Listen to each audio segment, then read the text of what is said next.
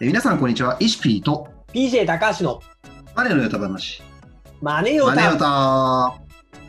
タということで、えーこの番組では、えー税理士資格持ち、えー現事業承継コンサルタントのイシピーと FP 級中小企業診断士で現役銀行員の PJ 高橋がお金に関する役立つ新情報をとってもざっくばらんに発信していく番組となっております。PJ 高橋さん、よろしくお願いします。よろしくお願いします。ではですね、えー本日も張り切ってやっていきましょう。じゃあね、えー恒例のね、ヨタ話ちょっと話していきましょうかね。ピジャ高橋さん、なんか はいある、あります？今日は。えーっと、これ収録今日ゴールデンウィーク中なんですけど、あそうだね。あのーまあ日曜日にですね、うん。ドドラゴン桜やってるじゃないですか。おー、また、あのナウい話東大行くやつ。そう、東大行くやつ。東大目指すやつね。うん。平手友梨奈さんが可愛いっていう。あ可愛いっていうね。ね。はい。見どころね。おそううそうそう。どうしたそれ？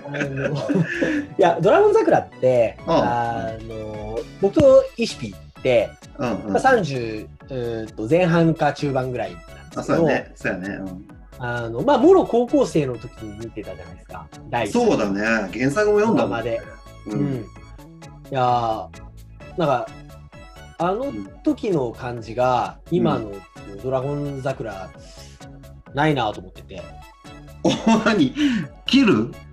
ドラゴン桜を切りに行ってる？どうした？いやいや、切り入ってるわけじゃなくて、いや、あれ、ドラゴン桜じゃなくて、桜木健二っていうタイトルのドラマなんじゃないかな。お桜木健二というと？桜木健二、安倍博さんの役が桜木健二じゃないですか。おおなるほどね。主人公はね。で、あの、あのスタッフって、うんうん。僕、まあ、割とこうドラマとかいろいろ調べたりするんですああよ。昔のやつね。そうそうそうそうそう、あのね、あれ作ってる制作の方たちって、半沢直樹のスタッフが作ってるんですよね。いやそうなの？半沢直樹そう、ドラマ半沢直樹のスタッフが作ってるんですよ。あなるほど。だから、あの、僕らがその当時、ドラゴン桜を見ていたうん。感じが、ちょっと今のドラゴン桜にはないなと思って。なるほどね。あの、割と、そう、うちの、うちの妻も、あの、うん。ドネなので、うちの妻と、あの、あの、エマピが出てたドラゴン桜みたいな雰囲気が楽しめるな。かな。なるほどねなるほどね。そういう期待感のね、中で行ったんですけど、あの、うん。結局、あの半沢直樹感が強くて。なななるほど。ねにじみ出る倍返し感。がねそう、ドキドキしちゃうっていう。ドキドキしちゃうね。ちょっと疲れる感じのあれ。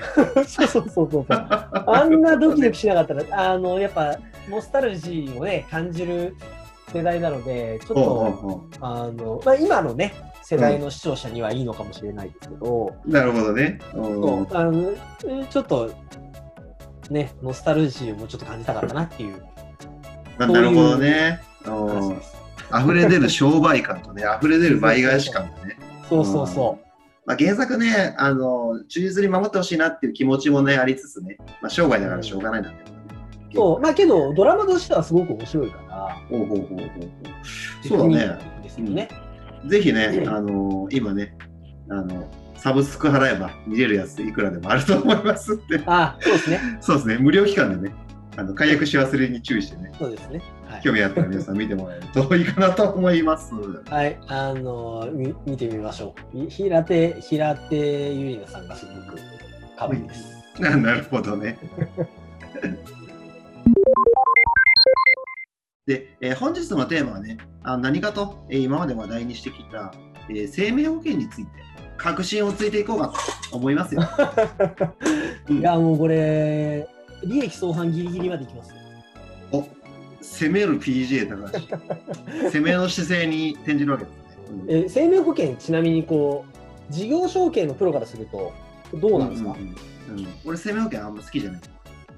ああもうもう同じですね。ううんん、同じですね。はい。うさんくさくはない？あ俺が言うのもなんだけど。いやまあどうどうですかね。まあ僕らからするとちょっと仕組みがおかしい商品だなと思ってますけど。あれなんかあの、どんどん保険会社が出てきて、本質がこう分かりづらくなってきてるよね。これもあります、これもありますみたいな。え、本来何の目的でかけてましたか？みたいな。ああ、ありますね。ありそういうますね。のすごいあるよね、あれね。そうですね。で、あと CM がかなりすごいじゃないですか。あイメージ戦略がね、相当パンチ効いてるよね、あれね。日本なんとかさん、ななんとかっていう保険会社ですね。ね。あの CM、シングルマザーの人が病気になって、子供が学校でさ作文読んで泣いちゃうみたいなですね、あーあーあーあー CM があるじゃないですか。あれとか卑怯ですよ。あれね、やり口が汚いよな、ちょっとな。いや本当にああの女優さん、あの女優さん、結構好きというか、かなり好きなんですよ。今の女優さんだとトップ3とか2ぐらいに入るぐらい好きな女優さんなんですけど、あれ卑怯ですよね。あれ入りたくなっちゃいます。あれ、そうだね。そう、そうだね。入んないけどね。そう。だからねね。人の不安を煽る商売っていうのは、あの、俺絶対やりたくないと思うけど、儲かるよね。わかりますね。うんそうだと思います。やりたくないけど。そうっていう話からね、まあさっき一言ね、あの、出たけど、藤高橋さんは生命保険は入って、でもハゲうん入ってない入ってない。入ってない。だよね。この流れで入ってるって言ったら、ちょっとあのコンセプト公開しちゃうから。まあ具体的にね、保険入ってないっていう人って、まああんまり聞いたことないけど、なんか保険入らない理由とかね、今日突っ込んでいけたらいいかなと思いますけど、どうですか？あります？保険入って。いやだからねそもそも理由だよ。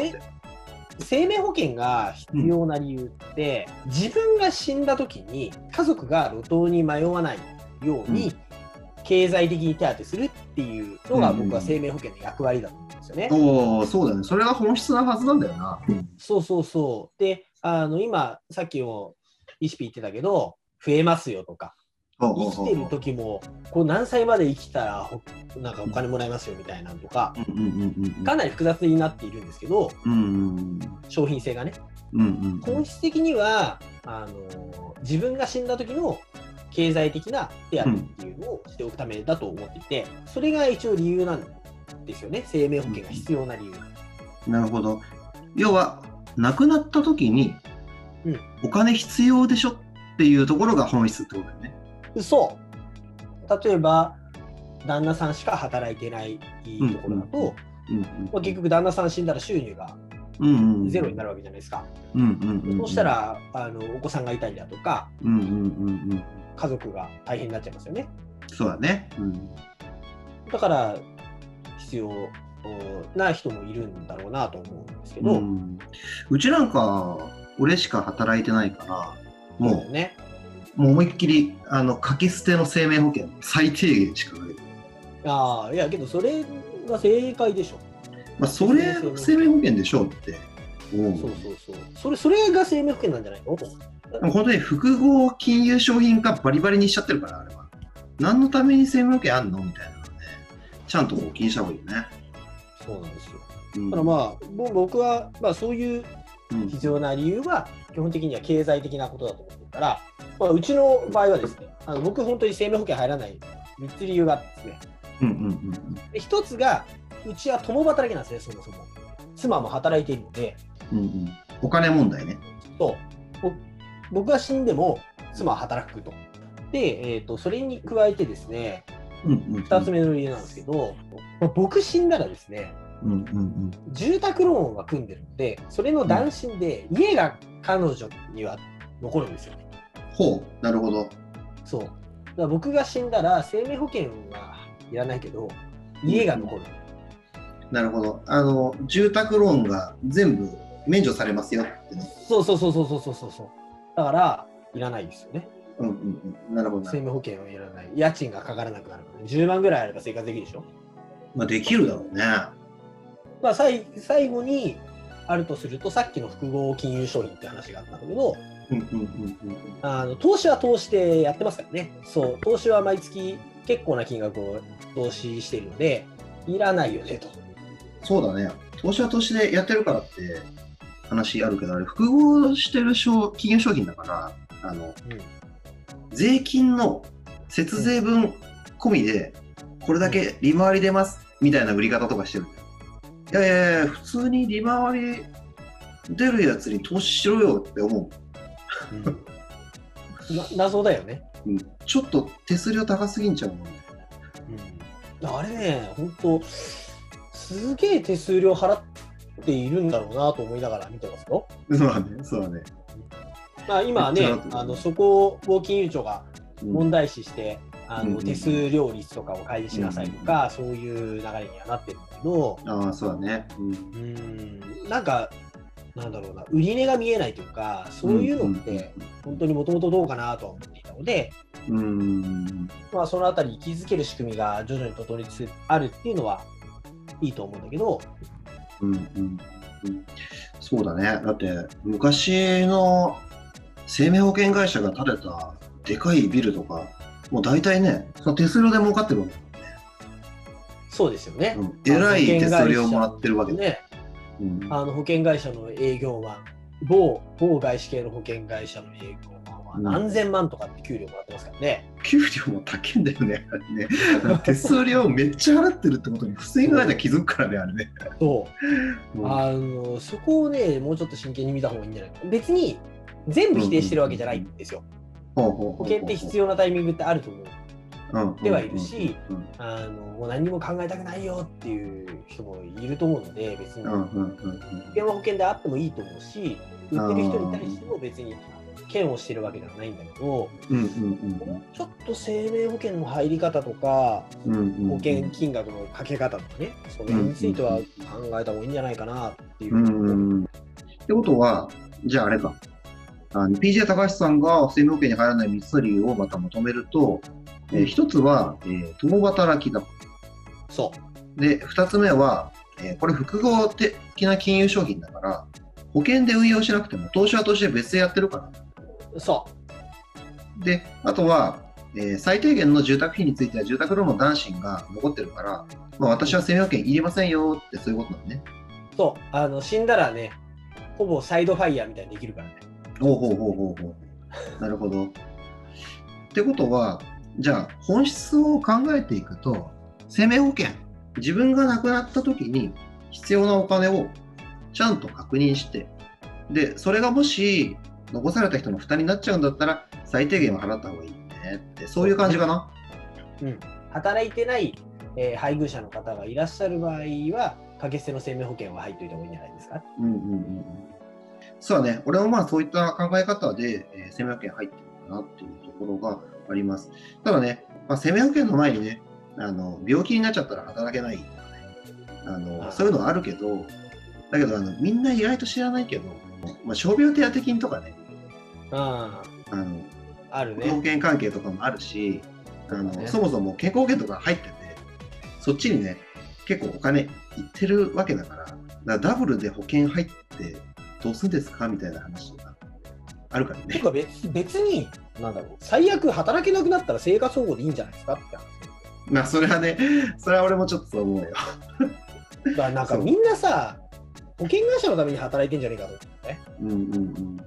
そ保険。会社に保険料を納めるために働いているんじゃないかと疑ってしまうぐらい保険みんな入ってるなと思うから。うん、まあ、そもそも原則的な考え方からいくと、うんあの民事でやってるそういう生命保険っていうのは、利益を取って運営してるわけだから。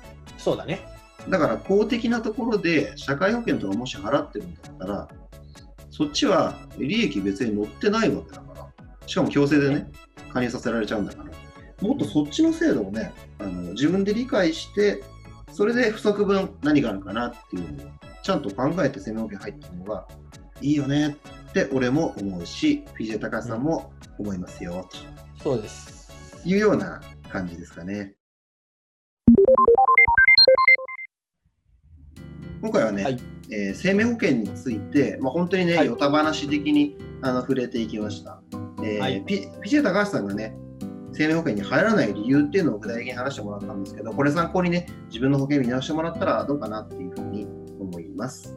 はい、DM 送っていただければ、あの生命保険に関する相談も乗りますので、あそうですね、どんどんね、えー DM の方送ってもらえればいいと思います。じゃあね、はいえー今日そろそろお時間になりましたので、えー終了させてもらいたいと思います。えー、Twitter もやってますので、皆さんフォローお願いします。で質問とか、えーテーマのリクエスト、今のね、えー個別の相談なんかも、えー DM 送ってくれれば、えー対応できるかなと思いますので、よろしくお願いします。でね、えーこのチャンネルがいいねと思った方方は、高評価とチャンネル登録をぜひぜひよろしくお願いします。お願いします。お願いします。それでは皆さんありがとうございました。ありがとうございました。